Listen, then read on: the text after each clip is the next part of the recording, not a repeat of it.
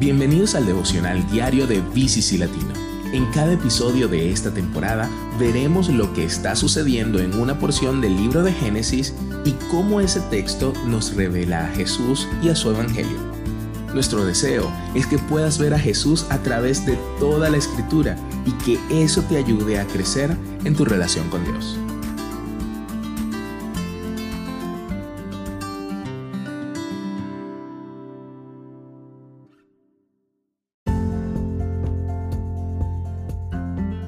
Dios provee. En las circunstancias más extrañas e increíbles, Dios provee. Y la razón por la que provee es porque Él tiene un plan y ha prometido que Él será quien complete este plan. Las tres historias de este pasaje se relacionan con los tratos de Abraham con un rey llamado Abimelech. Abraham le dice a la gente de esta tierra que su esposa Sara es en realidad su hermana, con la esperanza de que lo traten bien debido a la belleza de Sara. Por un tiempo, este plan funciona. Entonces, Dios visita a Abimelech en un sueño y le dice la verdad sobre Sara. Dios proporcionó protección y provisión para Abraham y su familia en esta circunstancia tan extraña y la razón es simple.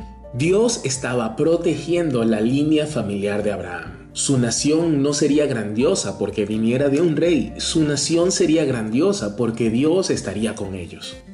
Luego llega el hijo tan esperado. La siguiente historia con la que nos encontramos es una historia de satisfacción. Dios le había prometido a Abraham y a Sara que tendrían un hijo. Aún en su vejez, Isaac, ese hijo tan esperado, nace y es circuncidado como una señal de la promesa de Dios. Dios proveyó en las circunstancias más increíbles. Mientras todos celebran el nacimiento de Isaac, Sara ve a su esclava Agar riéndose de la fiesta. Recuerda que esta es la mujer con quien Abraham había concebido a Ismael. Así que Sara se llena de celos y la obliga a dejar la casa, pero Abraham le suplica a Dios que provea para su otro hijo, Ismael. Desterrada en el desierto y a punto de ver morir a su pequeño hijo Ismael, Agar grita desesperada. Dios la escucha y responde. Él les proporciona agua y se encarga de que Ismael crezca, se case y se multiplique y se convierta en una nación tal como Dios lo había prometido. Aún en las circunstancias más extremas, debido al amor de Dios por Abraham, Él proporciona una manera de convertir a una esclava en la madre de toda una nación. ¿Y dónde está Jesús? Pues en las circunstancias más extrañas, increíbles y aún en las más extremas, Dios provee y nos provee más plenamente en Jesús.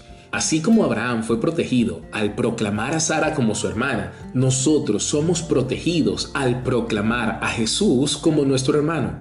Dios evitó que el rey Abimelech pecara para proteger a Sara, a Abraham y a sus descendientes. Por el contrario, Dios no impidió que los gobernantes de la época de Jesús llevaran a cabo su pecado sobre él en la crucifixión.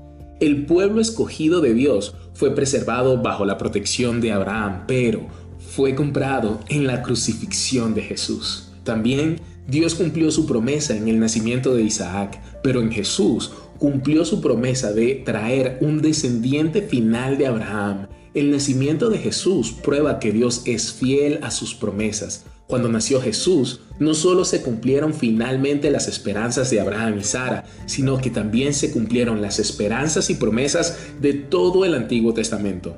Dios salvó y proveyó para Agar e Ismael debido a su compromiso con Abraham. A pesar de que ellos estaban fuera del pueblo del pacto, Dios también nos salva y nos provee por su compromiso con Jesús. Incluso estando fuera de su pueblo del pacto, Dios nos trae a Él porque Jesús abrió un camino. Oro para que el Espíritu Santo te revele un Dios que proporciona todo lo necesario para cumplir sus planes y promesas y que veas a Jesús como el que en última instancia proporciona esperanza y cumple todas sus promesas.